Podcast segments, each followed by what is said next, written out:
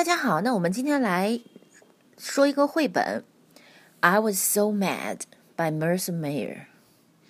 I wanted to keep some frogs in the bathtub, but mom wouldn't let me. I was so mad. I wanted to play with my little sister's dollhouse, but dad wouldn't let me. I was so mad. I wanted to play hide and seek in the clean sheets, but Grandma said, No, you can't. I was just so mad. I wanted to water the garden, but Grandpa said, No, you can't.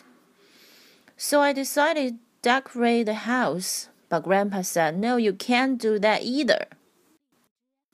Was I ever mad? Dad said, Why don't you play in the sandbox? I didn't want to do that.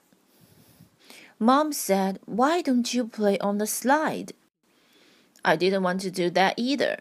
I was too mad. I wanted to practice my juggling show instead. But mom said, No, you can't.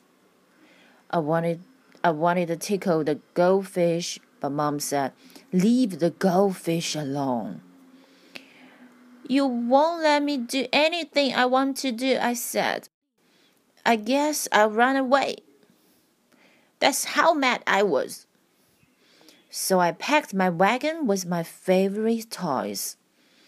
And I packed a bag of cookies to eat on the way. Then I walked out and then I walked out the front door.